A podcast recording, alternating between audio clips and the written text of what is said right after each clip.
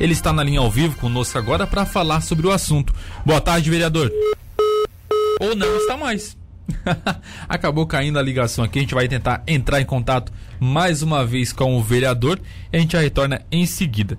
Vamos mudar um pouco o roteiro agora para falar aqui. Agora sim. É, isso porque as equipes do projeto de monitoramento de praias da Bacia de Santos, apesar de ser da Bacia de Santos, ela envolve laguna. Ou seja, ela acabou, ela faz a fiscalização de toda a, essa região aqui das praias de Laguna do Sul Catarinense. Ela, uma monitoramento de, de rotina, foram encontrados oito tartarugas mortas, que eram três percorridas entre as praias de Laguna e Imbituba. Esse, esse recolhimento foi ontem na manhã, é, ontem durante a manhã, na manhã desta terça-feira, e se tratavam de duas espécies, tartarugas verdes e também tartarugas cabeçudas. Elas foram recolhidas para saber qual a idade, qual o motivo da morte e em breve temos mais novidades. Agora sim estamos com o vereador na linha. Boa tarde, vereador. Boa tarde, boa tarde, tudo bem? Prazer estar aqui na Rádio Cidade.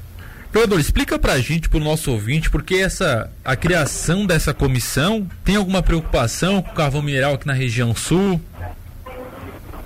Bom, é importante contextualizar um pouco o ouvinte, né? É, o complexo energético Jorge Lacerda, que hoje é, é, é gerido pela empresa Engie, né? Ele tem um incentivo fiscal é, do governo federal é, para poder subsidiar o carvão mineral que é utilizado na queima e na geração de energia. É, esse benefício ele tem há muitos anos já e ele foi por último prorrogado agora em 2017 até 2027. Né? E ele corresponde a aproximadamente aí 600 milhões de reais de incentivo é, no subsídio do carvão, o que faz com que a operação seja é, seja realizável, né? Seja sustentável, vamos dizer assim. Tem o benefício, a operação de geração de energia a partir do nosso carvão aqui, ele, ela fica insustentável do ponto de vista econômico. Então, por isso a importância da manutenção do incentivo. E aí alguns números é, que chamam a atenção, né? É, primeiro, é importante destacar também que não se trata só da geração de energia, tem toda uma cadeia é, produtiva que envolve a geração de energia. Começa desde lá da mineração, passando pelo setor de logística, pelo transporte do carvão, a geração de energia e depois as é, indústrias cimenteiras que utilizam a cinza da queima. Então é uma cadeia que envolve aproximadamente aí 20 mil empregos, diretos e indiretos, e que movimentam, que geram um, um movimento econômico na ordem de 1,5 bilhões de reais. Então, para um incentivo de em torno de 600 milhões. Mas é, esse incentivo de 600 milhões ele ainda é, é, é menor se a gente considerar o retorno fiscal que toda atividade produtiva é, gera em tributos e retorna aos cofres públicos, que dá em torno aí de entre 400 e 500 milhões de reais em tributos que são arrecadados com cada uma dessas atividades, desde a laminação até a geração de energia. Então, nós estamos falando aí, para resumir a conversa, nós estamos falando aí de um benefício em torno de 100 milhões que promovem um movimento econômico de 1,5 bilhões na nossa economia sul-catarinense e que geram e que, são, que é responsável por aproximadamente aí 20 mil empregos, 5 mil empregos diretos e mais ou menos 15 mil empregos indiretos.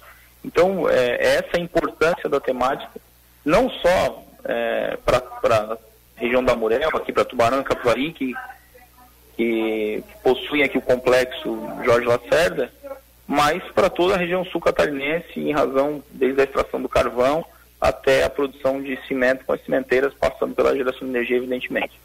Então é um assunto que nos interessa a todos e é importante que a gente é, mobilize aí a classe política, a classe empresarial, a sociedade de forma geral que também será atingida caso o benefício não seja renovado e em 2027 e a atividade seja interrompida. Então, a ideia da comissão é que esse assunto comece a ser debatido aqui por Tubarão a partir de uma comissão parlamentar especial. O vereador, a gente pode citar que caso essa, essa, toda essa cadeia produtiva pare em 2027 por conta do benefício, algumas cidades aqui da, da região sul catarinense podem quebrar, podem ficar sem recurso para investir e algumas cidades têm esse risco? Olha, é, a gente já viu um processo, é, assim, que a gente pode usar como analogia, acontecer aqui na nossa região, né? É, quando houve a obra é, de pavimentação da BR-101 e o desvio é, da rodovia, que deixou de passar lá próximo a Imaruí, a, aquela cidade ela, ela teve uma perda significativa na sua arrecadação porque deixou de ser uma cidade de passagem, né? É, a obra também da ponte da BR-101 ali, em que estreitou o canal da Lagoa, também prejudicou aquela região de Maruí porque teve um impacto na pesca e hoje Maruí é a cidade com pior IDH da nossa região, é uma das piores do estado, porque é, de fato algumas ações foram, foram realizadas sem a devida preocupação com seus impactos. Então, eu não tenho dúvida que simplesmente extinguir o benefício em 2027 sem criar alternativas é, para que a cadeia produtiva possa continuar funcionando é um prejuízo não só para Tubarão e Capuari, que são as cidades diretamente mais afetadas inicialmente, mas para toda a região sul catarinense, é, para o estado catarinense, porque é, também, do ponto de vista energético, o complexo tem uma importância é, no Brasil todo, o complexo está ligado ao sistema nacional de energia é, e, e, e, a produção de mais de 800 megawatts é, é, é significativa do ponto de vista energético então é preciso que a gente inicie a discussão e construa soluções, é, construa soluções é, pensando já em 2027. Ô vereador, essa comissão já foi aprovada, ela já foi criada, como é que está essa situação, essa parte burocrática da criação da, dessa comissão? Então, a, a, comissão ela foi aprovada por um requerimento é, há duas semanas atrás na, na sessão, que é o requerimento que eu apresentei, e na sessão de segunda-feira, eh, nós demos mais um passo, porque para a criação da comissão é necessário a assinatura de no mínimo seis vereadores, e nós conseguimos a assinatura de praticamente todos os vereadores que estavam, que estavam na sessão. Na segunda-feira, assinaram o, o projeto de resolução que cria a comissão, e agora ele, ele, esse projeto de resolução ele segue para a mesa diretora para eh, elaborar a resolução e definir a escolha de um representante de cada sigla partidária para que é, essa comissão possa iniciar é, os trabalhos, reunindo, definindo quem vai ser o presidente, o relator e comece a, levantar as informações. Eu penso que, tem que essa comissão tem que promover um amplo debate com a sociedade, né, um, um amplo debate não só em Tubarão, mas um amplo debate regional. Né, e esperamos que nas próximas semanas essa comissão inicie os trabalhos. Vereador, muito obrigado pela entrevista. A gente continua acompanhando o trabalho dessa comissão.